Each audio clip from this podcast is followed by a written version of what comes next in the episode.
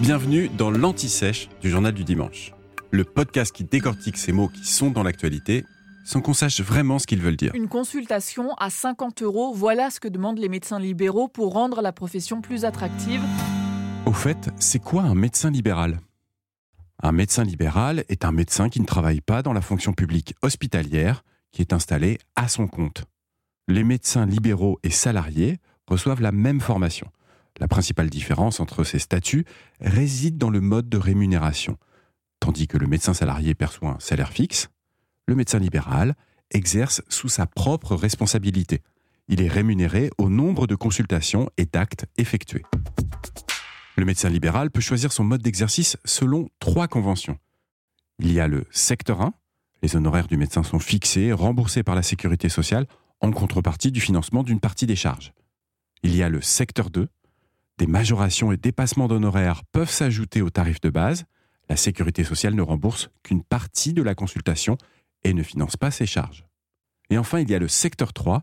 Là, le médecin fixe librement le prix de la consultation qui ne sera que très peu remboursé par la sécurité sociale. Les médecins libéraux exercent dans des lieux variés, dans des cabinets médicaux, dans des maisons de santé, en clinique, à domicile, etc. Attention néanmoins, tous les médecins exerçant en clinique ne sont pas forcément libéraux.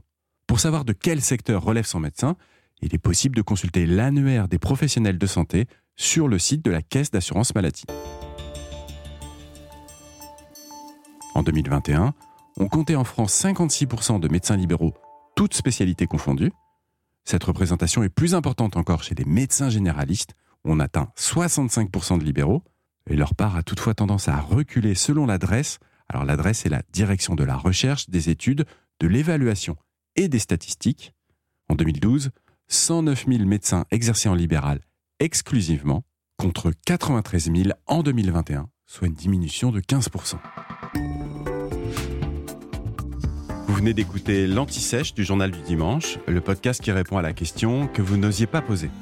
Je suis Vivien Vergniaud et si vous avez aimé ce podcast, mieux si vous voulez écouter d'autres épisodes préparés par la rédaction du JDD, c'est facile. Abonnez-vous, suivez-nous, c'est gratuit. On vous donne rendez-vous trois fois par semaine en podcast et tous les jours sur le JDD.fr. À bientôt.